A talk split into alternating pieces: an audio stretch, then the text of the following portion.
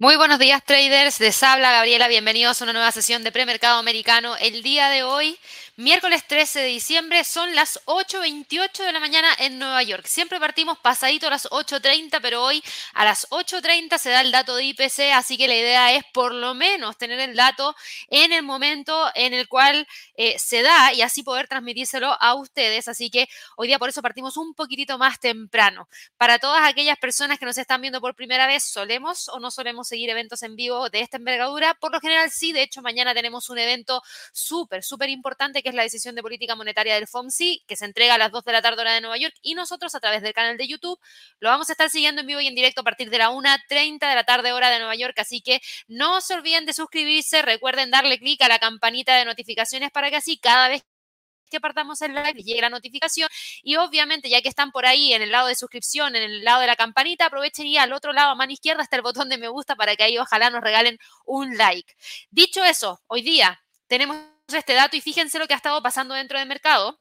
Mucho movimiento hacia el alza por parte del mercado accionario, movimiento hacia el alza por parte de todas las divisas frente al dólar. Por ende, aquí el mercado se está posicionando con que el dato del IPC va a salir más bajo de lo que se tenía en mente y probablemente eso empuje a la Fed a no generar fuertes alzas de tasas de interés. Así que mucha atención con lo que vaya a estar ocurriendo. El Standard Poor's, fíjense, acumula un alza de 0,9%, pero el que lidera las alzas por lejos es el Nasdaq, que hoy día sube un 1% y ahí está quebrando los 11.854.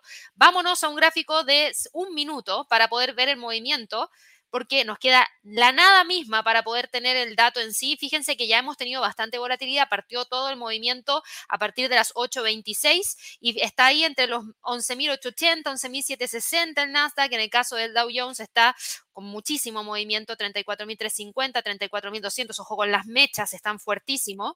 Y tenemos también acá ya dato y fíjense lo que está pasando con el Standard Poor's. Ojo, se los entrego de inmediato porque acaba de salir la cifra IPC y antes de verlo, uh, buenísimo el dato, buenísimo. Lo único que puedo decir, buenísimo, buen dato para Estados Unidos, así que ojo ahí con los movimientos que estamos teniendo por parte del Standard Poor's, que va con todo hacia el alza. El Dow Jones, déjenme ir a verlo porque ese fue uno de mis trades destacados para esta semana, justo ayer en lluvia de trades, para todos los que son miembros del canal, atentos los que fueron a revisar esto, porque bien, el Dow Jones excelente. Partió generando la ruptura de la zona que habíamos identificado ayer muy tempranito, antes de la noticia, y ahora continúa buscando esos 35 mil y tenemos aquí marcado los 35 mil 300. Vamos a ver si lo logra alcanzar o no. El Nasdaq está con un gran movimiento hacia en gráficos de una hora. Fíjense, a punto de romper la línea de tendencia bajista que tenemos acá. El Standard Poor's también está con un gran movimiento alcista, rompiendo la línea de tendencia alcista, rompiendo los 4100 perdón, línea de tendencia bajista, bajista, rompiendo esos niveles de los 4100 y ahí a ver si es que logra confirmar o no la continuidad del movimiento. Miren el Russell y aquí cambia gráficos de un día para que podamos ver lo que está pasando. Hay mucho, mucho, mucho movimiento por parte de todos los índices hacia el alza porque el dato de IPC salió más bajo de lo que el mercado esperaba, lo que significa que la inflación realmente viene hacia abajo. Yo justo ayer le decía a Javier, yo me voy a ir con lo que dijo Janet Yellen, me voy a quedar con lo que dijo el día domingo en donde ella veía que se había alcanzado un techo y la, la inflación debería continuar hacia la baja y le dije, mira, sé que es arriesgado, casi nunca lo hago, pero bueno, vamos a irnos por Janet Yellen a ver si es que efectivamente se da o no el movimiento y claro, Miren el alza del Dow Jones, que fue un alza bastante importante ahí buscando esos 35 mil. ¿Qué pasó con la libra dólar? Otro de los destacados que tenía el día de ayer para los trades de esta semana. Perfecto, está rompiendo ahí los 1.23, manteniendo la línea de tendencia alcista. Alcanzó el primer nivel que estaba en los 1.24, que era a través de la acción del precio a simple vista. Y luego de eso el precio podría continuar hacia los 1.2656. Además, hoy día tuvimos datos provenientes desde el Reino Unido que fueron súper importantes también. Tasa de desempleo y un montón de otros datos económicos antes de la decisión de política monetaria que se entregue el día jueves por parte del Banco de Inglaterra, que viene post decisión de política monetaria del FOMC, así que bien, ahí la libra va con todo, con una alza de un 1%, perfecto. El euro dólar, muchos me preguntaron del euro dólar, el euro, el euro dólar, perdón, ya rompió los 1.0 6 y está llegando a los 1.065, que es el nivel que teníamos marcado ahí en relación a lo que estuvimos analizando durante el día de ayer. Fíjense, el dólar está perdiendo terreno, pero con todo frente a todas sus contrapartes, porque esto el mercado lo está tomando como una señal de que mañana podríamos tener una decisión de política monetaria que efectivamente suba la tasa en 50 puntos base, pero que después no tenga más, más alzas, porque los datos de inflación realmente están mostrando que está relajando. Y ahora sí, Ya que vimos estos primeros movimientos que se han estado dando, en donde entregué un breve resumen de todo lo que estaba ocurriendo con todos los instrumentos, ¿qué pasa con el dato de IPC que tuvimos el día de hoy? La inflación subyacente efectivamente cayó de 0,3 a 0,2% en términos mensuales. Bien. Por otro lado, tuvimos inflación subyacente anual que descendió del 6,3% para quedarse en un 6%, perfecto. La inflación anual en términos generales, que incluye el ítem de alimento y energía, también cayó de 7,7% a 7,1% en términos anuales y en términos mensuales cayó de 0,4 a 0,1%, o sea, fueron buenos datos. Aquí está todo marcado en rojo porque el dato terminó reportándose más bajo que la lectura del mes anterior, más bajo que lo que el mercado esperaba. Cuando uno está con una política monetaria flexible, eh, perdón, sí, súper flexible y una tasa de interés súper baja y el dato de inflación sale más bajo que lo que el mercado esperaba o más bajo que la lectura del mes anterior, claro que es algo negativo, pero cuando estamos con una inflación súper alta, con una política monetaria súper restrictiva, que también pone en riesgo el ritmo de crecimiento de todo el próximo año, ver que la cifra de inflación realmente relaja no es algo negativo, es algo positivo. ¿Por qué? Porque eso significa que a las empresas de a poco se les empieza a quitar la presión con esta política monetaria tan restrictiva. Ojo, esto no quiere decir que la política monetaria va a dejar de estar eh, en los niveles actuales, o sea, se espera que la tasa se mantenga en los niveles actuales durante todo el próximo año, pero la gracia es que no vamos a tener quizás una tasa de interés en torno a un 5%, y me refiero a un 5,5, un 6%, que son tasas de interés súper, súper altas que sí nos podrían llevar a un aterrizaje súper forzoso. Aquí al parecer sí se va a lograr el aterrizaje suave por parte de la Fed, que todavía está por verse, pero claramente esto genera mucho optimismo, mayor apetito al riesgo, se le baja la presión en cierto grado a las empresas y esto podría significar que con las próximas decisiones de política monetaria podríamos tener perspectivas de inflación para el 2023 quizás más bajas de lo que se habían entregado anteriormente el mercado laboral quizás no necesariamente va a estar tan eh, presionado para poder ver un alto desempleo y eso sería positivo. Si el crecimiento se mantiene bajito, bueno, no hay problema, es un tema de acomodar el 2023 para luego tener una recuperación mayor en el 2024, pero creo que mañana va a estar súper interesante el dato de IPC bien porque salió bajo.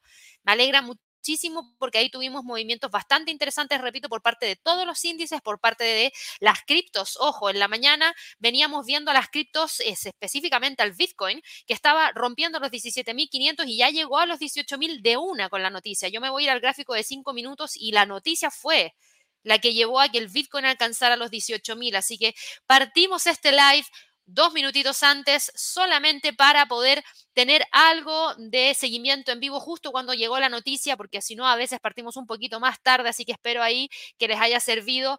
Todas las criptos están con movimientos hacia el eh, excepto, perdón, Binance Coin frente al dólar. Ripple hoy día sube 2,19% y miren Ethereum que está con un movimiento hacia el alza de un 5%. Súper, súper, súper bien. En cuanto al oro, ojo, lo voy a ir a ver de inmediato, llegó a los 1800, pero le está costando la ruptura y el, oro tiene los 1800 como uno de los niveles más importantes. Ya había cerrado antes sobre los 1800 el primero de diciembre y no logró mantenerse por sobre ese nivel. Hoy día estamos viendo que el precio termina quedándose dentro de esa zona, así que vamos a ver cómo termina el cierre de hoy día porque probablemente se mantenga en torno a los 1800 a la espera de la decisión de política monetaria del día de mañana.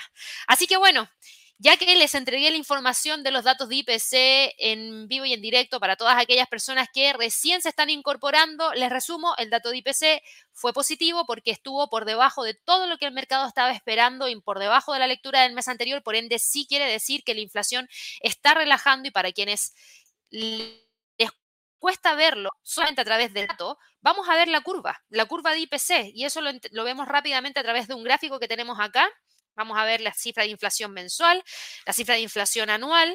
Esta es la curva del IPC en términos mensuales que terminó con el reporte que se ha dado a conocer y tenemos también acá el dato que nos terminó dejando con una cifra de inflación en 7,1% en términos anuales. Si yo me voy acá al gráfico de 10 años, ya se ve que esta línea de tendencia alcista que traíamos acá se quebró y se confirma con la publicación del día de hoy. Ya estamos alcanzando niveles más bajos. Este, de hecho, fíjense en esto. El dato de inflación reportado hoy es el más bajo que se ha tenido durante todo este año 2022 y estamos llegando a los niveles que se tenían en el año 2021. Por ende, efectivamente se ve que la pendiente empieza a tener mayor pronunciamiento hacia la baja, lo que, se, lo que sería bastante positivo. Dicho eso, ¿Qué más ha estado pasando dentro del mercado? Porque obvio esto tiene repercusiones en todos los mercados, índices, criptos, acciones, materias primas, divisas. Fíjense que todo hoy día está súper, súper fuerte porque tenemos a todo el mercado operando al alza en el mercado accionario, prácticamente a todas las criptos también, a los pares de divisa. Miren lo que ha estado pasando con todos los pares de divisas. Fíjense las caídas que está presentando el dólar frente al peso mexicano, 0,55% de movimiento bajista, el dólar frente al peso chileno, 0,86% de movimiento bajista. Si vamos y revisamos acá lo que está pasando con el australiano dólar, el dólar neozelandés frente al dólar, continúan con las alzas y técnicamente se ven súper bien. Así que yo voy a ir a revisar todo esto con mucha mayor calma. No es de lo único que tenemos que hablar el día de hoy, porque el día de hoy teníamos ya una gran cantidad de noticias aparte del dato de IPC. Teníamos eh, información proveniente desde FTX, porque tuvimos nueva, tuvimos información porque se detuvo a Sam Bankman Fried. Fue detenido en las Bahamas después de que el gobierno estadounidense presentara una acusación penal. O sea, él realmente ya está detenido. Tenemos además de eso los bancos chinos que están entregando información también, porque la ola de COVID en China está afectando al sector financiero en China. Así que obvio que les tengo que hablar acerca de eso. También tenemos información proveniente desde algunas empresas que nos han entregado bastantes movimientos y tenemos bastante movimiento por parte de, por ejemplo, Boeing. Ayer Boeing venía ya subiendo y hoy día Boeing subía en el premercado más de un 2% y seguro ahora sube más con el dato de IPC que se entregó porque el mercado accionario tuvo un empuje hacia el alza mayor por el dato de IPC, pero Boeing hoy día estaba subiendo por United Airlines, así que les voy a entregar esa información. Teníamos noticias de Moderna, teníamos noticias importantes de Oracle, teníamos noticias de First Solar, de Pinterest, también de Fever y eh, Affirm, que también ha entregado noticias el día de hoy. Así que vámonos a hablar un poquito acerca de todo lo que ha estado pasando dentro del mercado. En el caso de Hang Seng, ya que hablamos de algo que ha cerrado ya y que lamentablemente no está asimilando los datos provenientes desde Estados Unidos, el Hang Seng cerró hoy día con un alza de 0,68%. El día de ayer tuvo una caída que logró respetar los 19.500 puntos y fíjense que el día de hoy efectivamente logró mantenerse también firme por sobre ese nivel. Sí tenemos datos provenientes desde China que preocupan un poquito porque la ola de COVID en China está afectando al sector financiero del país. El repentino aumento del número de operadores enfermos fue uno de los motivos de la caída del volumen de operaciones al contado, por ejemplo, entre el yuan y el dólar, que el día de ayer alcanzó su nivel más bajo desde abril del año 2022. Así que eso es algo bastante importante también. Y para hacer frente a la, oleada de los casos, las empresas financieras están comprobando las temperaturas, eh, diciendo al personal con síntomas o pruebas positivas que se queden en casa, pidiendo a algunos operadores que trabajan en equipos divididos y activando mesas de negociación de, rever, de reserva. Perdón. ¿Por qué? Porque efectivamente se está paralizando, porque hay mucho contagio y esto no se veía hace bastante tiempo pero hay personas que se están contagiando bastante en China y eso obviamente afecta la operatividad de todo el país. Entonces, claro, nosotros veíamos la semana pasada que había un gran optimismo por todo el tema del levantamiento de las restricciones, y sí, efectivamente, hay un optimismo de largo plazo para la recuperación de la economía de China, porque cuando China quiere recuperar rápido, se recupera rápido, porque toman las decisiones para poder hacerlo, inyectan una gran cantidad de eh, estímulos para poder realizarlo, pero el tema está en que, claro, tú quieres partir activando todo, pero la gran cantidad de personas que lo pueden hacer están enfermas, entonces te va a costar un poco, por lo menos, pasar por esta ola que se está teniendo en China y que ha sido mucho más fuerte que en todo el resto de los países del mundo, porque no estaban acostumbrados a que se levantaran las restricciones y porque se veía que había una gran cantidad de contagio en términos generales. Así que para que ahí lo tengan presente, de todas maneras se mantiene la línea de tendencia alcista y el precio sobre los 19.500. El Nikkei hoy día también tuvo un movimiento de cierre hacia el alza. Ahora estamos viendo el CFD, que es el contrato por diferencia, lo que toma el precio de Nikkei y empieza a generar movimientos incluso con una sesión cerrada. En el caso del Nikkei, hoy día se acopla a las, a las alzas perdón, que está presentando Europa, a las alzas que está presentando Estados Unidos después del dato de IPC y sube 0,77%. Y hoy día hablo del Nikkei porque si bien hace un par de días atrás nos rompió la línea de tendencia alcista, El precio logró quedarse entre los 27.400 y los 28.400 y fíjense que está buscando los 28.400 como próximo nivel más importante. Por ende, vale la pena destacarlo como uno de los activos que podría presentar mayor oportunidad para los próximos días, sobre todo si es que llega a la parte superior de los 28.400, porque potencialmente podría desbloquearse el camino para los máximos que tuvimos en septiembre, agosto y agosto en realidad, septiembre y agosto en torno a los 29.000 puntos. En Europa, muy similar a lo que hemos visto para el resto. Miren lo que hizo el Eurostock 50. El Eurostock 50, ¿en dónde lo dejamos ayer? En la zona de los 3.950 y los 3.900 puntos, sin salir de ahí, evaluando qué cosa, evaluando la posibilidad de que realmente pudiera continuar con el movimiento alcista, evaluando el hecho de que teníamos hoy día un dato súper, súper importante. En cuanto a calendario económico, para Europa hoy día teníamos datos, claro que sí. Conocimos la inflación en Alemania, que también había relajado de 10,4% había logrado caer a 10% en términos anuales. En términos mensuales habíamos visto una caída incluso mayor de 0,9 a menos 0,5% y habíamos tenido el indicador CEO de confianza inversora en Alemania que logró también entregar una cifra más positiva de lo que se había entregado como lectura el mes pasado, quedando en menos 61.4. Es un mal dato igual, pero es menos malo que el dato que se había entregado anteriormente. El indicador CEO de confianza inversora en Alemania en términos generales, no el que evalúa la situación actual, hecho, tuvo una mejoría bastante significativa, pasó de menos 36.7 a menos 23.3, por ende esto ya le entregaba optimismo a la bolsa en Europa. El indicador CEO de confianza inversora en la zona euro también había logrado entregar una cifra mejor de la que habíamos tenido anteriormente, desde menos 38.7 a menos 23.6. Así que bien, Después llegó el dato de inflación para Estados Unidos y fue suficiente como para poder empujar al Eurostock 50 hacia arriba. Rompió los 4.000, pero ahora está viendo si es que logra o no cerrar por sobre ese nivel. Así que vamos a ver en el gráfico de 5 minutos qué es lo que tenemos. Si ustedes se fijan, Todavía existe posibilidades de que el precio trate de cerrar por sobre los 4.000.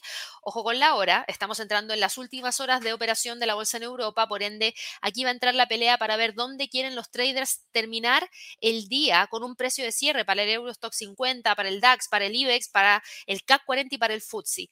Creo que los 4.000 es un nivel súper, súper importante. Yo lo voy a ajustar acá a 4.000. Ahí está. Ahora mismo tenemos una vela que cerró por sobre ese nivel, que es la vela de las 8.40, después de todo el movimiento que se dio por la noticia, y ahora estamos tratando de ver si es que el precio logra quedarse por sobre esa zona, a ver si lo defiende. ¿Se ve algo interesante para el Eurostock 50? Claro que sí. Desde aquí incluso podría tratar de ir a buscar los máximos que tuvimos en los 4020 y de ahí empezar con una recuperación un poquito mayor. Para el DAX, por otro lado, estaba muy parecido a lo que era el Eurostock 50. Fíjense, eso sí, rompió los 14.400, que era el nivel más importante que teníamos el día de ayer. Ayer yo les dije, ojo con los 14.400 y los 14.200. ¿Cuándo rompió los 14.400? Fíjense, rompió ayer. No, perdón, hoy a las 5.30 de la mañana con los datos provenientes desde Europa pero el precio no logró despegar por sobre los 14.440 hasta que se pegó este gap que no es usual en el mercado. Fíjense que no es usual tener un gap para el DAX. Miren, todo este tiempo en el cual no tuvimos un gap de esta envergadura. El precio se pegó este salto y después del cierre que tuvo a las 8.25 en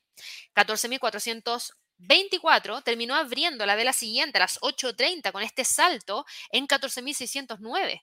Por ende, claro, despegó y confirmó la ruptura y nos dejó con el precio ahora evaluando cerrar entre los 14.520 y los 14.617. A diferencia del Eurostock 50, aquí no hemos visto la ruptura del 61.8% del Fibonacci. Aquí todavía estamos viendo que el precio es capaz de mantener ese nivel de resistencia. Por ende, ¿qué es lo que vamos a tener que monitorear para mañana, para pasado mañana? Justamente ese nivel. Si es que hoy día el precio no logra cerrar por sobre esa zona. El IBEX de España sube un 1,20%. También teníamos acá algo interesante que evaluar desde ayer.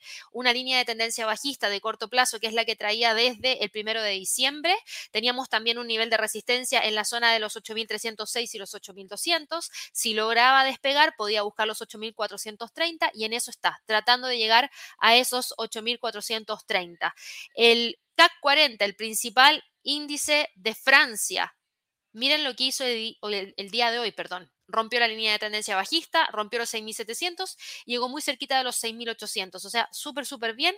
Aquí no tuvimos un gap como el que tuvimos en el DAX, pero sí que vimos mayor movimiento justamente a partir de las 8.30, que fue cuando se dio a conocer el dato de IPC para Estados Unidos. Y aquí ustedes se preguntarán, bueno, ¿por qué importa tanto el dato de Estados Unidos si estamos hablando de la bolsa en Europa? Importa, porque es la primera potencia del mundo y obviamente importa porque dependiendo de cómo esté la salud de Estados Unidos es cómo también podría impactar al resto del mundo. Si la inflación en Estados Unidos empieza a decaer, podríamos ver una senda más o menos similar para la inflación en la zona euro, para la inflación en el Reino Unido. Por ende, eso también podría llevar a que eventualmente en algún punto del año 2023 el Banco Central Europeo y el Banco de Inglaterra también empiecen a relajar en cierto grado su política monetaria, lo que también afecta de manera positiva a las empresas tanto en la zona euro como en el Reino Unido. El FTSE sube 0,53% y volviendo aquí al gráfico diario del FTSE, Fíjense que no logró continuar con la caída, detuvo el movimiento y ahora está buscando cerrar nuevamente sobre los 7.500 puntos. El FTSE tiene todavía la posibilidad de poder continuar hacia la zona de los 7.600, pero aquí va a costar un poco que despegue antes de la decisión de política monetaria del Banco de Inglaterra. Yo creo que se va a quedar entre los 7.600, 7.400 por un tiempo mayor a la espera de confirmar cualquier tipo de salida que pueda tener potencialmente para más adelante. Y en cuanto a la bolsa en Estados Unidos, miren lo que pasa con el Standard Poor's. Tuvo un gran movimiento hacia el alza el día de hoy, mantiene la línea de tendencia alcista, rompe, rompe, yo diría que por primera vez, la línea de tendencia bajista que trae desde el 3 de enero del 2022 pero claro, para poder confirmar esa ruptura tenemos que esperar y ver que el precio de cierre de la vela de hoy día ojalá esté sobre los 4.100, porque ahí no solo rompe la línea de tendencia bajista, sino que también rompe el nivel de resistencia que vienen respetando desde septiembre. Y desde ahí el precio podría continuar con el alza hacia los 4.300 como próximo nivel más importante. Entonces yo creo que ahí hay que también prestar muchísima atención porque lo que se ve ahora es que estamos con el precio de este instrumento tratando de llegar hacia esa zona. El Dow Jones está hoy día con un alza de 2,33%. Miren lo que pasó, hermoso, hermoso yo diría lo que pasó con el Dow Jones. Porque ayer, vuelvo a repetir, fue uno de los destacados de lluvia de trades. Y para quienes no saben qué es lo que es lluvia de trades, lluvia de trades es un live que hacemos los días lunes junto a Javier, en donde nosotros compartimos algunos de los activos que personalmente vamos a estar monitoreando durante la semana. ¿Ya? Obviamente estos no son recomendaciones de inversión, es solamente compartir lo que nosotros vamos a estar monitoreando y les entregamos las razones por qué las estamos monitoreando. En el caso del Dow Jones, a mí me había llamado muchísimo la atención, más que el resto de los otros índices, la zona tan tranquila en la cual venía operando y tan clara. Entonces yo justamente ayer les decía, estoy esperando que con la volatilidad que se tiene para esta semana esperada de el IPC y el FOMC podamos ver alguna salida por parte del Dow Jones. Y lo que estábamos viendo era efectivamente valora un rompimiento que podría llegar hoy día, como podía llegar mañana, o podía llegar antes, pero lo interesante era que teníamos una zona tranquila, y yo les había dicho ayer, yo tengo los 34.000 y los 33.200 en el gráfico diario, pero cuando bajé al gráfico de una hora, la zona estaba metida ahí. Y les dije, ok, si rompe la zona, va a ir a buscar los 34.000 o los 33.200, dependiendo de cuál sea la ruptura, porque yo no sé cuál va a ser el rompimiento. Y eso fue lo que les dije ayer. No tengo la información, no tengo el dato, por ende no tengo cómo saber si es que va a romper hacia arriba o hacia abajo. Lo único que yo sé es que tengo dos puntos en los cuales tengo que estar súper atenta para poder reaccionar. Entonces aquí uno analiza antes para después ser reactivo no proactivo. Aquí uno reacciona en base a información que se entrega. Por ende, claro, aquí vimos una ruptura el día de ayer que nos podría haber hecho reaccionar para ir a buscar los 34.000 y luego desde los 34.000 lo que vimos fue que el precio continuaba hacia el alza y cuando continuó hacia el alza con la noticia con mayor razón iba a ir a buscar en los 34.488 y desde ahí ir a buscar los 35.000. Así que bien, me alegro muchísimo ahí por el Dow Jones. Espero que alguien haya podido tomar ventaja de algún movimiento que se haya dado durante el día de hoy, pero todavía estamos atentos a lo que pase mañana. Mañana es un día súper importante. Mañana tenemos decisión de política monetaria para Estados Unidos. Están todos los ojos puestos en lo que podría ser mañana. Porque sí, parece que la inflación tocó techo. Sí, la inflación en este caso yo no sé si Janet Yellen tenía información privilegiada o no, pero el día domingo ya estaba súper segura de que la inflación había tocado techo. Esas fueron las declaraciones que dijo el día de ayer. Dijo, bueno, yo creo que la inflación tocó techo y si no ha tocado techo está por lo menos con pendiente bajista. Cualquiera de las dos declaraciones nos entregaban algo. Y yo por eso dije, bueno, vamos a ver en esta oportunidad, no es que crea a ciegas de lo que dijo Janet Yellen, porque Janet Yellen se equivocó en el pasado con el tema de la inflación. Recuerden que también ella hablaba de que la inflación iba a ser momentánea y no un tema estructural y finalmente terminó siendo un tema estructural. Pero las razones que daba Janet Yellen para considerar que la inflación había tocado techo, ¿saben cuál era? Era que los costos de envío habían bajado por la caída en los precios del petróleo y eso no hay que ser clarividente para poder darse cuenta. Es cosa de que uno agarre el gráfico del Standard Poor's y diga, ok, desde la última entrega de IPC que tuvimos, ¿qué ha pasado con el precio del petróleo? En la última entrega, la última entrega se fue el día 10 de noviembre. Si vamos al gráfico del petróleo y nos paramos en el 10 de noviembre, aquí estábamos el 10 de noviembre. Ok, ¿cuánto ha caído el precio del petróleo desde el 10 de noviembre en adelante? el precio ha caído alrededor de un 19%. Por eso digo, no hay que ser clarividentes para darse cuenta que sí, el precio del petróleo ha caído, es probable que el precio de la gasolina haya caído, es probable que el precio del diésel haya caído, por ende, todo lo que se transporta desde el productor hacia el lugar donde nosotros compramos las cosas, probablemente también haya caído ese costo de transporte y luego el delivery para nosotros recibirlo al final, si es que lo estamos comprando por una aplicación, por ejemplo, probablemente también cae, porque se ajustan a los precios de, obviamente, un petróleo más barato. Entonces, por eso digo, no había que ser clarividente para darse cuenta, pero lo que dijo el día domingo, yo lo escuché, lo analicé y dije, ¿sabes qué? Creo que tienes razón, podría ser un escenario bastante probable y por eso ayer dije, yo me voy a inclinar por lo que dice Janet Yellen y efectivamente ahí tuvimos un punto a favor que nos llevó a ver los movimientos que tuvimos el día de hoy.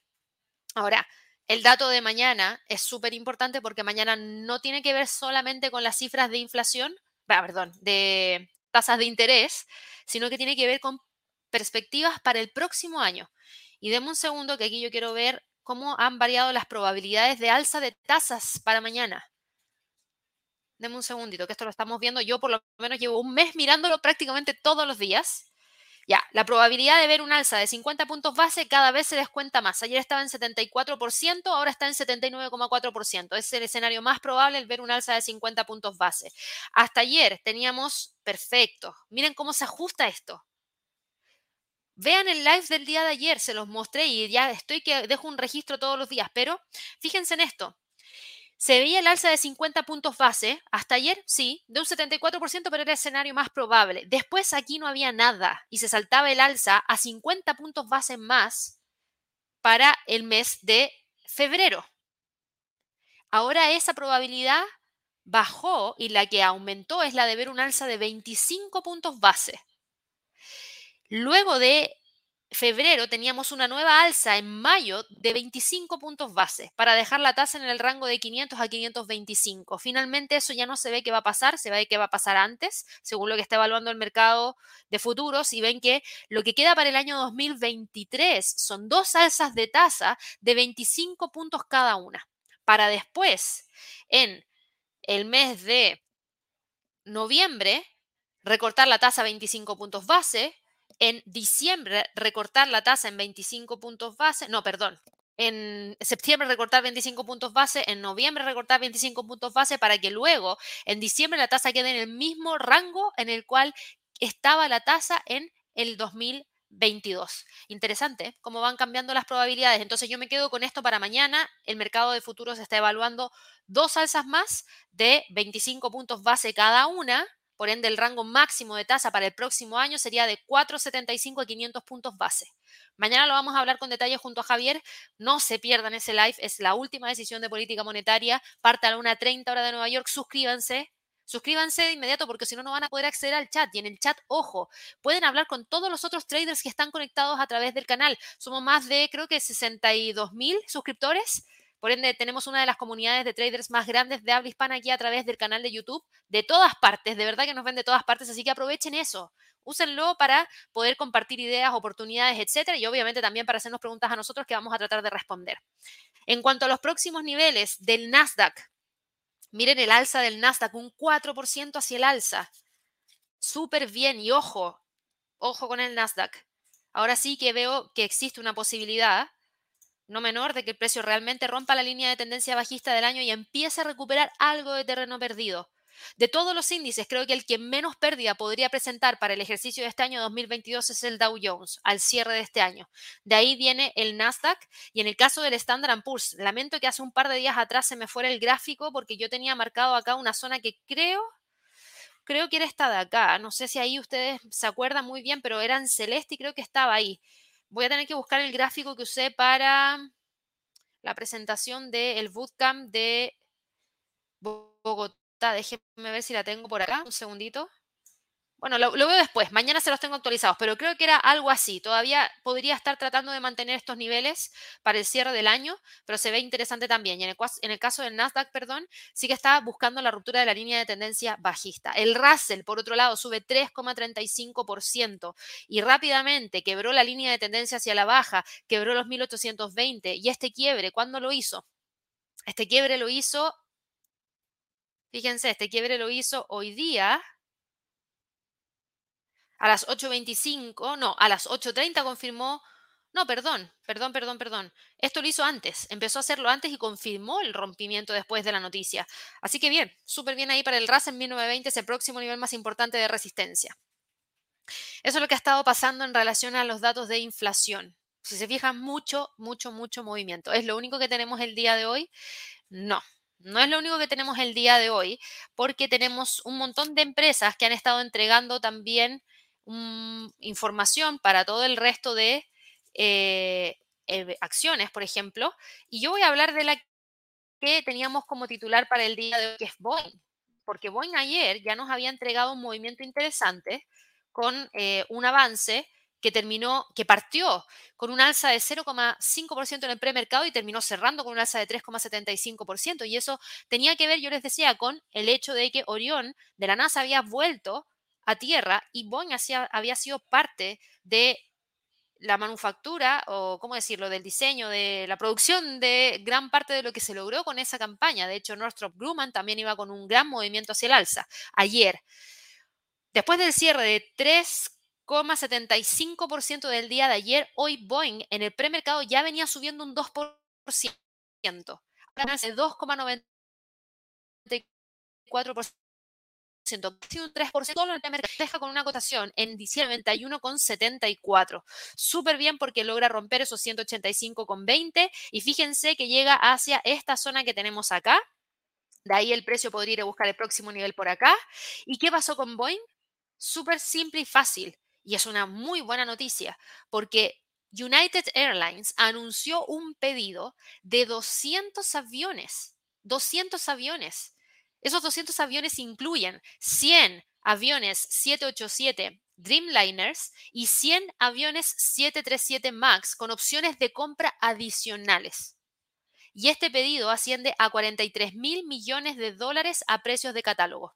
Bien para Boeing muy bien para Boeing porque ahí acaba de tener un acuerdo interesante con un potencial de recibir unos ingresos de 43 mil millones de dólares. Por ende, obviamente hoy día el mercado lo empuja hacia arriba y con los datos de IPC con mayor razón continúa con el alza, así que mucha atención que esa línea de tendencia alcista se mantiene. Teníamos noticias también importantes por parte de Oracle, las vamos a ver acá de inmediato porque Oracle en el premercado y no, y yo tengo que ir a ver Netflix de ahí voy a ir a ver Netflix, no está con noticia importante, pero tengo que ir a verla porque ese era uno de los trades destacados para diciembre. Y espero que con los movimientos que tuvo ahora, que todavía no le he visto, vaya bien encaminada por el camino que hemos evaluado. Esperemos que sí. Oracle está hoy día con un alza de 4,55%, cotizan 84,98. Y fíjense lo que pasa con Oracle. Está aquí rompiendo ya la línea de tendencia alcista, va, perdón, la resistencia, tenemos acá la línea de tendencia alcista y no la está rompiendo, sino que la está manteniendo. Lo que sí está rompiendo es la resistencia que teníamos en 84,59. Por ende, Oracle estaría dejando su zona de confort y empezando a recuperar parte de todo este terreno que perdió durante todo este tiempo. Entonces aquí tracemos un Fibonacci desde este máximo a este mínimo. Uh, súper bien. Súper bien porque está rompiendo el 50% del retroceso del Fibonacci. Si confirma hoy día que efectivamente logra cerrar sobre los eh, 84,50, más o menos, que es donde tenemos acá el precio. Déjeme ajustar 84,50, ahí está, podría continuar con el alza y podría tratar de ir a buscar el próximo nivel en 88,94, o sea, 89, súper bien ahí para Oracle. ¿Y qué pasó con Oracle? Oracle hoy día estaba subiendo ya en el premercado, subía 3% en el premercado y a eso se le añadió el movimiento después de el dato de IPC y termina con un alza de 4,55%. ¿Por qué? Porque Oracle presentó unos resultados superiores e inferiores positivos en el último trimestre, porque tuvimos una entrega de reportes trimestrales que todo el mundo ya se olvida de los reportes trimestrales, pero cada X tiempo llega alguien que quedó desfasado y termina entregándonos su reporte y fueron muy buenos reportes el del día de ayer al cierre. Oracle sigue avanzando significativamente en el traslado de una mayor parte de su negocio a la nube y eso fue tomado como algo positivo por parte de los traders empujando hacia arriba. Yo voy a ir a ver de inmediato a Netflix porque ayer Netflix lo vimos con una caída de un 1,51% y espero que hayan causado rumbo. Eso es lo que estoy esperando, a ver si es que logren causar el rumbo, porque si bien ayer tuvo una caída, todavía mantenía la línea de tendencia alcista y hoy día sube 3,53% y se queda en 3,26%. Estamos a menos de 4 dólares de llegar a los 3.30 con 64 y cerrar sobre ese nivel. Así que esperemos que Netflix logre cerrar muy cerca de los 3.30 el día de hoy, si no mañana, a ver qué es lo que termina pasando con la decisión de política monetaria, pero se ve que quiere cerrar ese gap para el cierre de este año, así que ahí seguimos con eh, Netflix esperando a ver si es que lo logra o no. Pero se ve que todavía tiene el espacio porque sube 3,71% y está en 3,66 con 3,26 con 67. Vámonos ahora con otras empresas que han entregado noticias, porque Netflix yo la vi por gusto personal nomás, pero vamos a ver acá a Moderna. Moderna está hoy día cotizando con, uff, un alza, pero muy buena para Moderna. Yo sé que algunos de ustedes operan Moderna y ayer había tenido una caída muy fuerte de un 6,89 que asustó porque había logrado romper los con 10.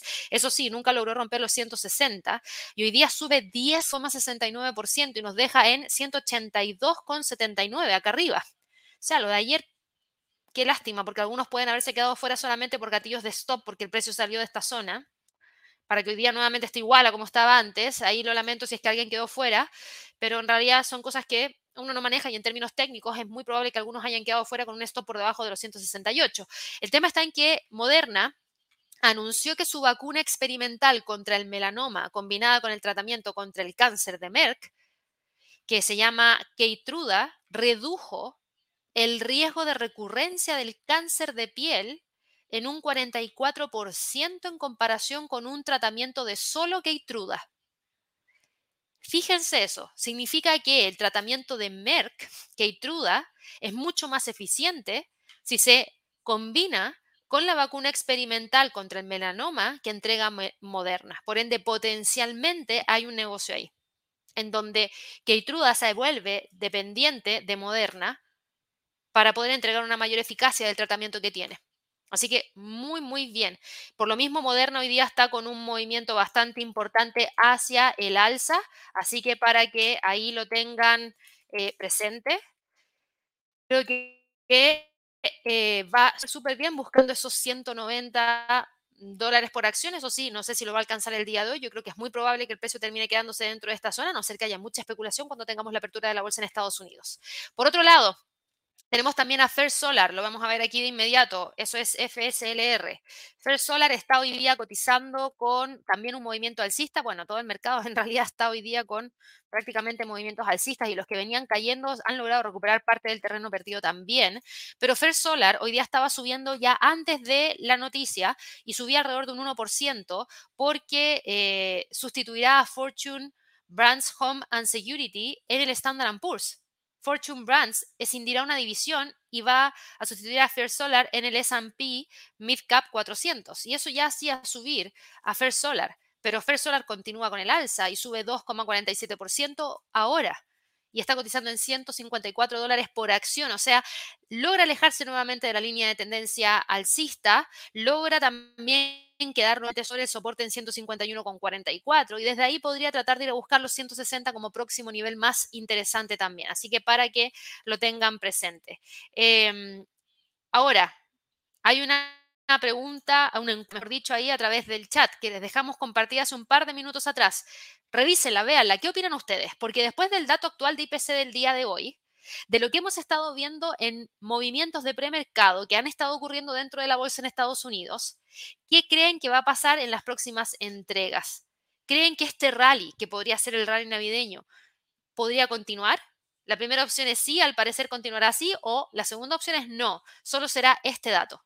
Así que esa es la pregunta de la encuesta del día de hoy. Ojalá que la puedan responder ahí a través del chat para que veamos un poquito la opinión que tienen respecto a lo que ha estado pasando dentro del mercado del día de hoy. Por otro lado, además de Versolar, tenemos otra empresa que esté generando movimientos interesantes porque hoy día teníamos hartas noticias. Pinterest. Y con esa voy a terminar para irnos hacia los otros mercados, porque yo sé que hay muchos de ustedes que operan Forex y ya me he demorado mucho en llegar a Forex y Forex ha presentado movimientos súper interesantes el día de hoy también.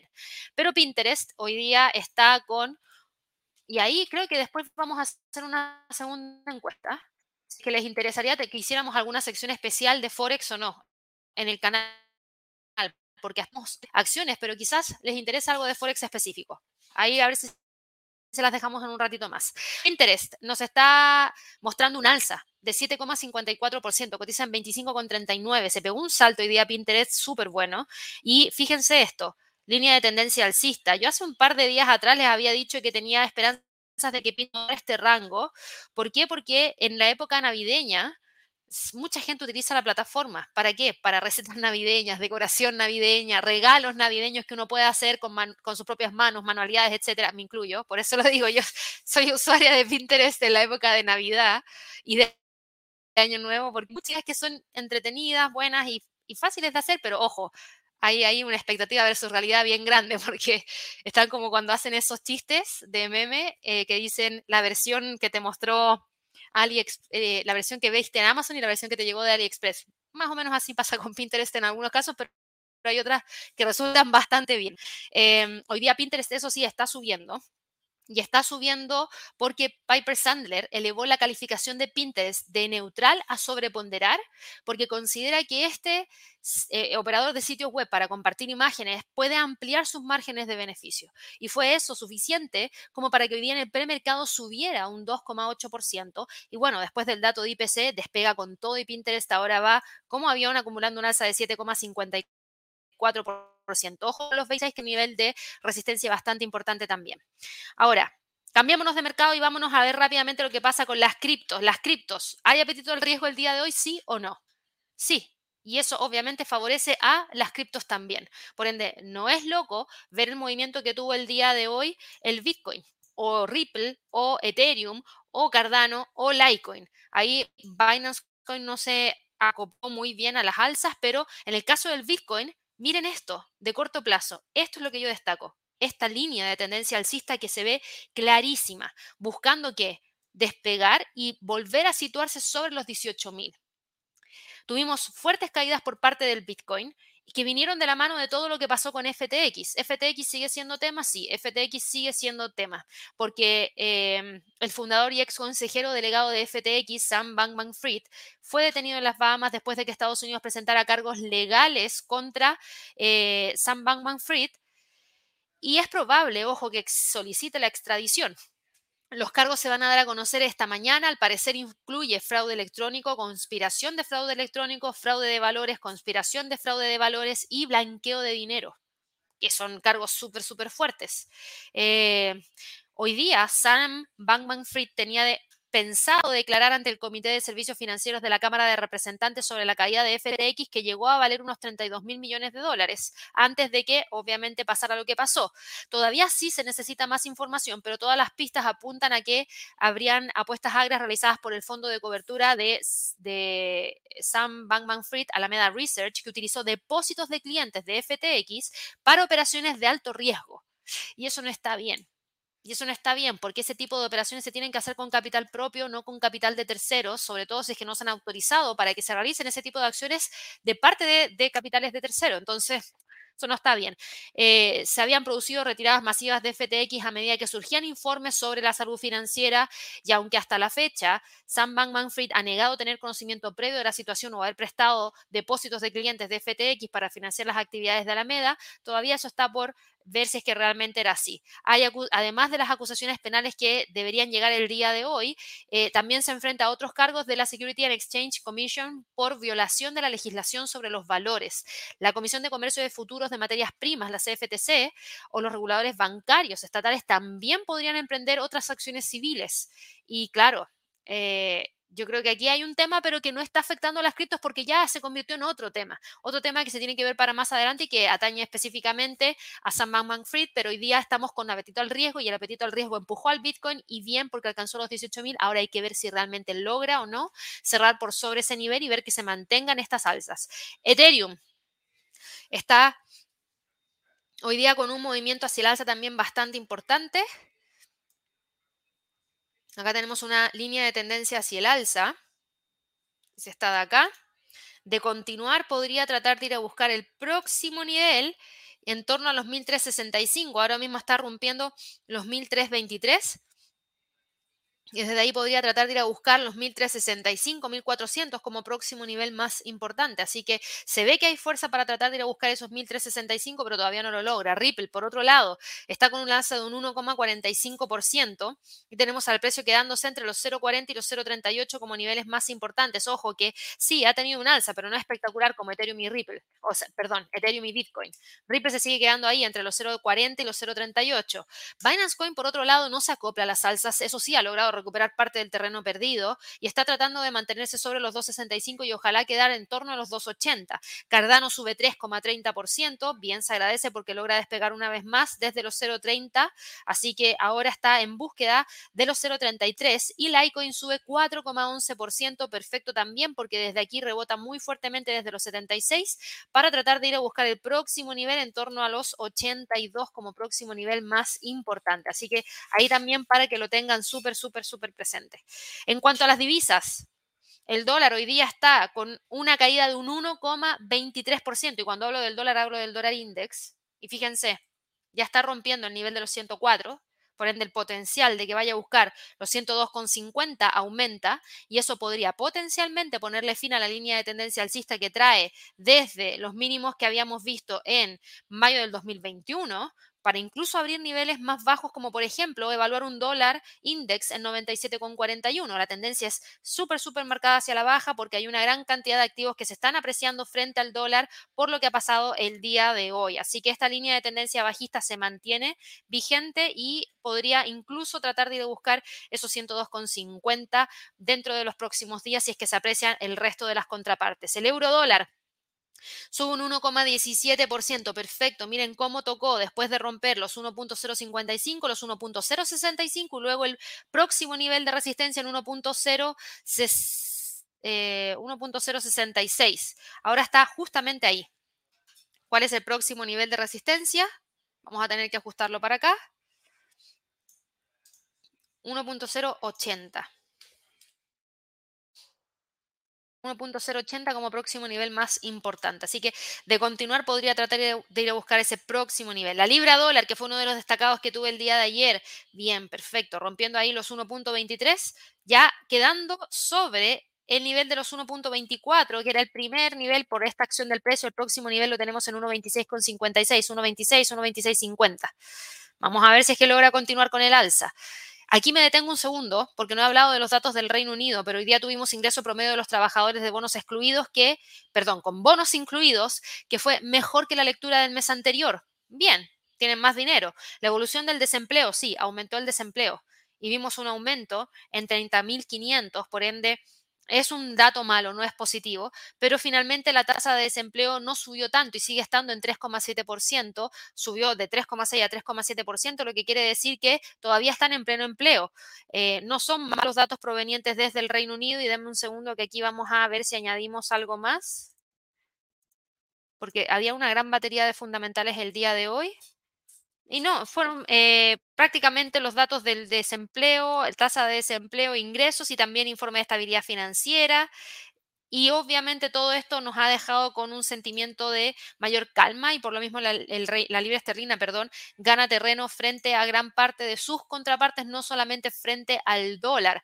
La libra esterlina se mantuvo hoy día estable porque tuvimos esta tasa de desempleo británica que aumentó, sí, por segundo mes consecutivo y los datos del martes mostraron otros indicios de que la inflación se está enfriando a medida que la economía se está tambaleando y como el aumento del número de personas mayores están buscando trabajo, pero el Banco de Inglaterra, que parece dispuesto a subir las tasas de interés por novena vez consecutiva el día jueves, señaló que probablemente el mayor aumento de salarios básicos registrados hasta la fecha eh, se podría dar y ojo que a mí me parece bastante positivo, así que mucha atención con lo que pueda pasar el día jueves. De todas maneras, hoy día está buscando ese cierre por sobre ese nivel a ver si logra llegar hacia los 1.26. El dólar yen cae un 1,98%, respeta las líneas de tendencias bajistas y ahora va en búsqueda de los 134 como próximo nivel más importante. Lo vamos a dejar marcado acá.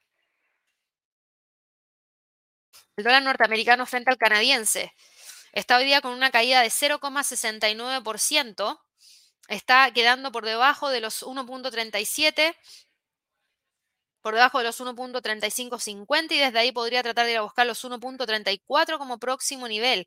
Fíjense que aquí tenemos una línea de tendencia bajista, pero al mismo tiempo una línea de tendencia alcista que limita cualquiera de los dos movimientos, porque también el dólar cada hay que entender que sí, le afecta el dólar, pero al mismo tiempo también le afecta lo que pasa con el petróleo, entonces ahí se neutraliza un poco. El australiano dólar, por otro lado, sí va con un alza bastante importante buscando esos 0.69 como próximo nivel. Estábamos esperando a ver si es que lograba romper el nivel de los 0.69 que lo hizo el día de hoy y con eso ya es fuerza suficiente como para poder continuar con el alza. Miren esta línea de tendencia alcista que tenemos acá, una de corto plazo, súper inclinada para arriba. Así que va súper bien con todo buscando esos 0,69. El dólar neozelandés frente al dólar también va con mucha fuerza hacia el alza, buscando los 0,6550 como próximo nivel más importante. Y si se fijan, hay una gran cantidad de movimiento que se ha estado dando a favor de todas otras divisas del dólar. Es decir, el dólar, lo que ha estado pasando es que se ha estado debilitando frente a sus contrapartes. Y claro, cuando estuvimos hablando en el webinar de Top Trades para el mes de diciembre, uno de los escenarios que evaluamos fue la debilidad del dólar frente a sus contrapartes. Y eso... Eh, la verdad es que se veía como algo que podría haber estado ocurriendo porque efectivamente estábamos con mucha presión por parte de obviamente una política monetaria más flexible y no tan restrictiva y más que flexible, que no suba con tanta fuerza las tasas de interés. Y eso al parecer el mercado ya lo empezó a asimilar y es lo que hemos estado viendo en el último tiempo. Así que mucha atención con todo lo que ha estado pasando con estos activos porque claramente estamos con movimientos bastante interesantes y en cuanto a lo que eran las oportunidades que había destacado para todo el mes de diciembre, bueno, una de esas ustedes saben era obviamente Netflix porque se los comenté porque me acordaba de primera fuente que era uno de los trades que habíamos evaluado y que todavía estamos esperando a ver si se logra cerrar el objetivo que se tenía en mente. Pero obviamente no era lo único de que estaba hablando, sino que también teníamos una gran cantidad de información evaluando algunas oportunidades para otros activos dentro de los cuales se encontraban el euro dólar con movimiento de continuidad hacia el alza, estaba el Dow Jones que continúa con el alza, el dólar neozelandés frente al dólar, por eso me acordé, porque el dólar neozelandés frente al dólar también era uno de los destacados, y el oro, el oro todavía seguimos esperando los 1800. Todavía seguimos esperando los 1800, pero el dólar neozelandés frente al dólar venía con mucha fuerza y ojo que busca los 0,6550. El dólar frente al franco suizo cae un 1,32%, lo rompió con mucha fuerza los 0,93. Por ende, ahora podría tratar de ir a buscar los 0,92 como próximo nivel y desde ahí incluso tratar de ir a buscar el próximo en 0,91 como próximo nivel más importante. El dólar frente al peso mexicano está hoy día con una caída de 0,92% y se queda entre los 19,90 y los 19,60. Es una caída fuerte del dólar frente al peso mexicano, pero fíjense que sigue estando metido ahí. Por otro lado, el que sí se está haciendo pedazos es el dólar frente al peso chileno. El dólar está cayendo un 1,63% frente al peso chileno y está cotizando en 856. Está a punto de romper los 8.55. Si rompe los 8.55, ojo que puede buscar los 8.37 como próximo nivel más importante. El dólar frente al peso colombiano, perdón, hoy día cae un 1,24%. Bien, aquí respeta la línea de tendencia bajista entonces y va en búsqueda de los 4.740 como próximo nivel. El dólar frente al sol peruano está hoy día operando entre los 3.86 y los 3.80, también con una caída pero mucho más leve por todo lo que está pasando internamente. Eso también genera un poquito de incertidumbre y por lo mismo no presiona tanto hacia la baja al dólar.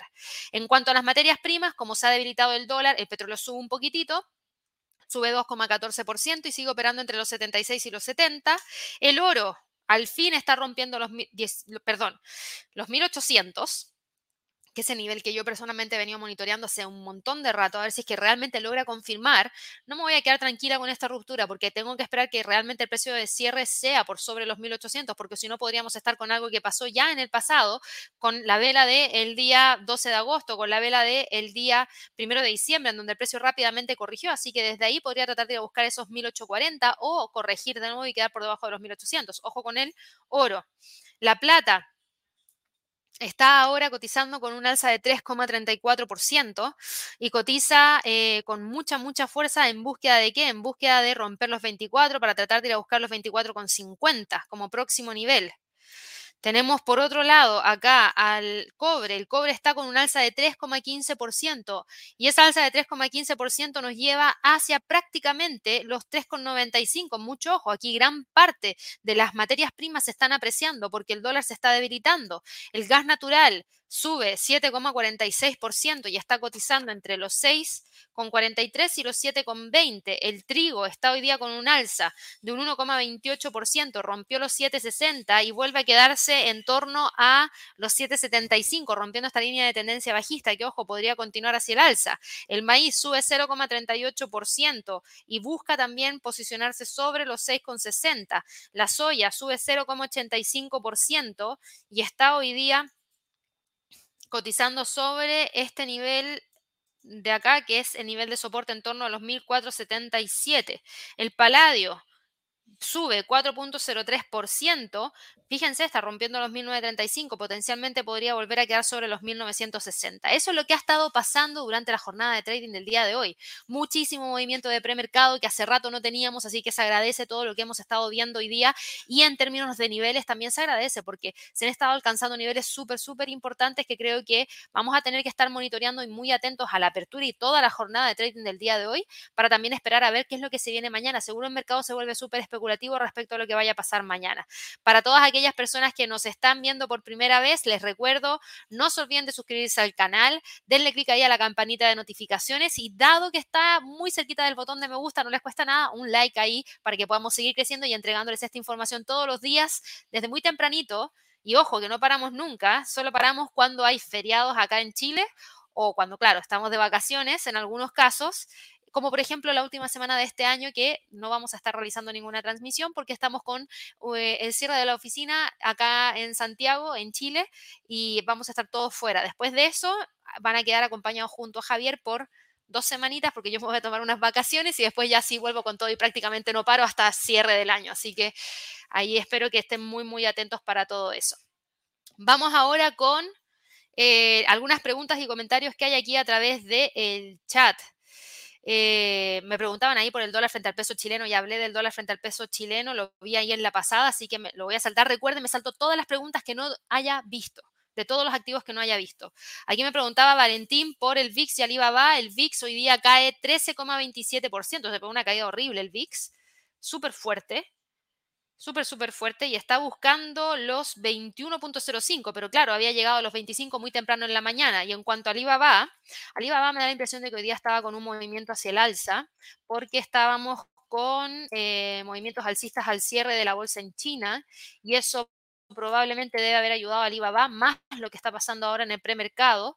Por ende, Alibaba está hoy día cotizando con un alza de 4,56% en 93,50 como nivel más importante. Así que Ojo que vuelve a quedar acá sobre los 92, Valentín, y desde ahí podría potencialmente tratar de ir a buscar los 100.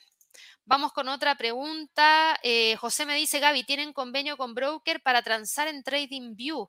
Eh, uh, ¿Qué brokers están conectados a TradingView? Creo que sí. Pregúntanos, José. Creo que sí hay, algún, hay uno de los brokers que se puede conectar con TradingView. Creo que sí. Vamos aquí con Ricardo. Ricardo me preguntaba por el Bitcoin, que ya lo vimos. Buenos días para Pros Elfo desde Venezuela. Osmo también.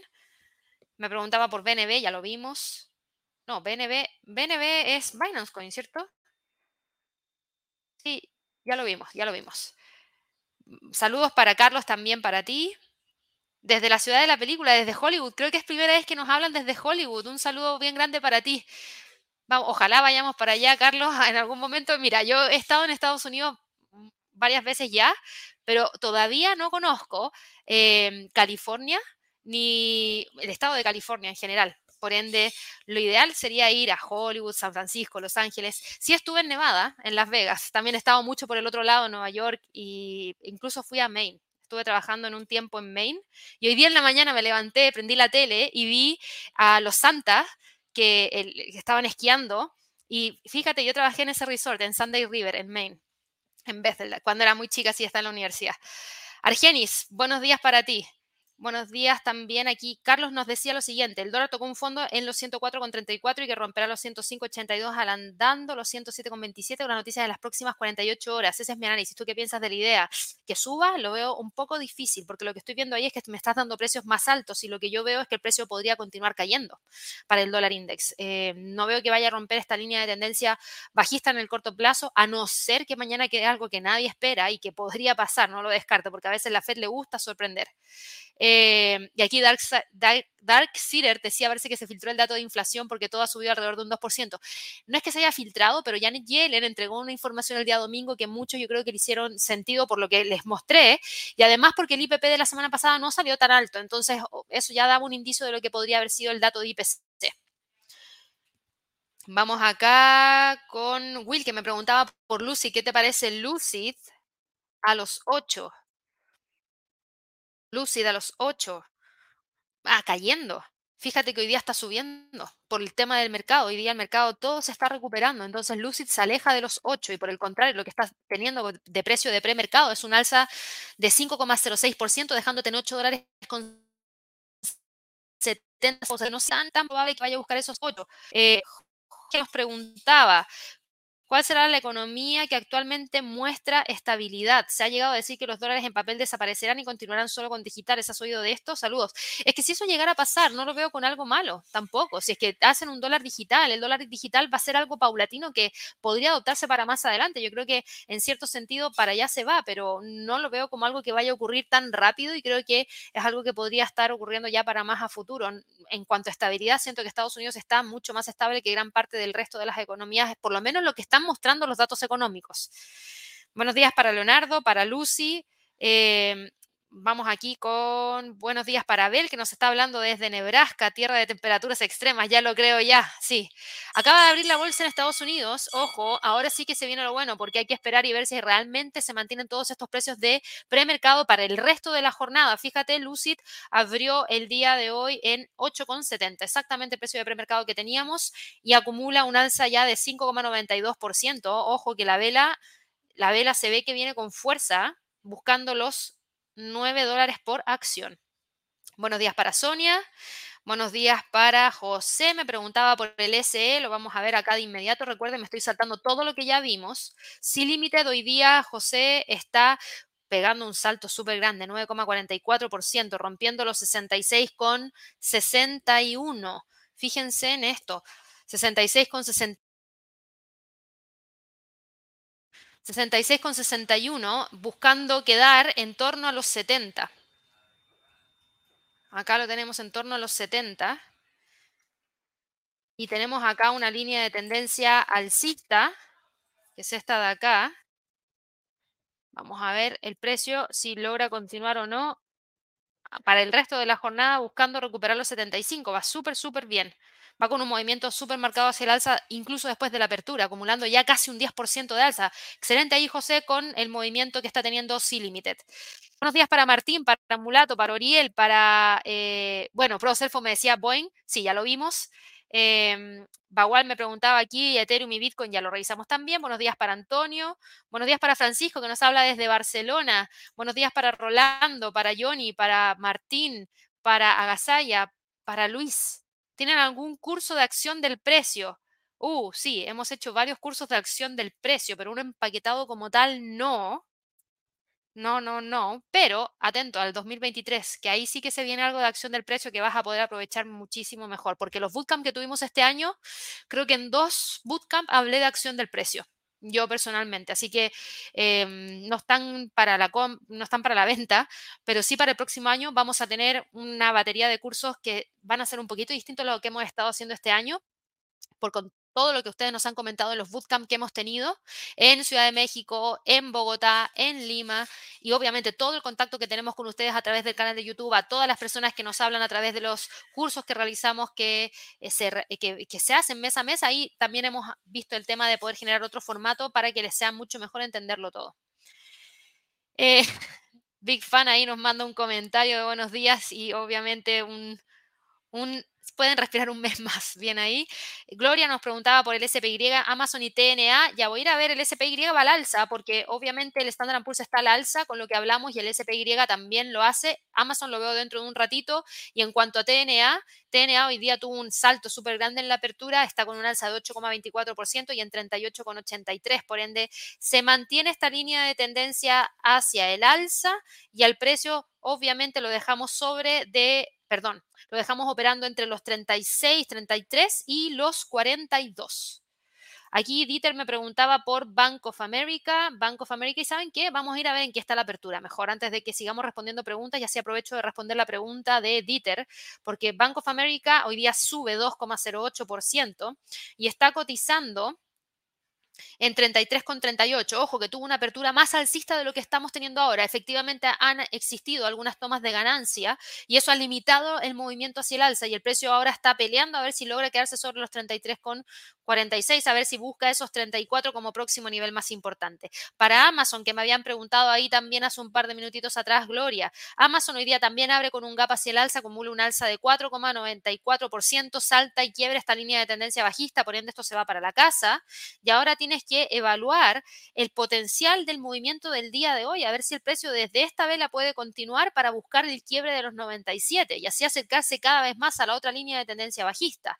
Por otro lado, tenemos a Apple, que hoy día también sube 3,25%, tuvo un salto bastante importante y termina quedándose en los 150 como próximo nivel y desde ahí podría tratar de ir a buscar los 152. Meta sube 5,78% y está tratando de ir a buscar los 125. Bien ahí meta porque está recuperando, así que ojo que está a punto de romper la línea de tendencia bajista y eso potencialmente nos puede llevar hacia los 138. Alphabet sube 4,47%, también un gap súper bueno, pero fíjense, todos los, eh, todas las acciones que hemos visto hasta el momento han tenido una leve leve caída después de la apertura y hay que ver qué es lo que pasa con el resto de la jornada para ver si es que logran continuar con el alza o continúan con el, eh, el retroceso que están presentando justamente ahora. Tesla sube 3.06%, pero sigue quedándose entre los 180 y los 167. Moderna, que venía subiendo un 10%, miren lo que ha pasado con Moderna. Moderna acumula un alza de 14,78 y trató de romper los 190, incluso tratando de buscar los 196. Chevron un alza de 2.09%, bien para Chevron ahí, vuelve a quedarse sobre los 173 y Exxon acumula un alza de un 1,58%, tratando, tratando de quedar sobre los 107,37. Netflix, que lo vimos hace un par de minutitos atrás, fíjense que trató de ir a buscar esos 3.30, de hecho el máximo del día de hoy estaba en 3.28,38, espero que busque los 3.30 Netflix, así que vamos a ver si es que logra mantener el alza, porque ahora se ve que está corrigiendo al igual que el resto del mercado. American Airlines sube 3,20% y cotiza en 14,66 y está quedándose sobre los 14,50. Norwegian sube 2,65% y se está quedando entre la zona de los 16 eh, y los 15,50. Lamentablemente no logra mantener el impulso fuerte hacia el alza que traía y está corrigiendo con mucha fuerza, así que ojo que está buscando quedar por debajo de los 16. Disney sube un 2%, está en 96,63, tratando también de despegar y alcanzar los 100. Todavía le falta camino para llegar a los 100, pero por lo menos lo está intentando el día de hoy.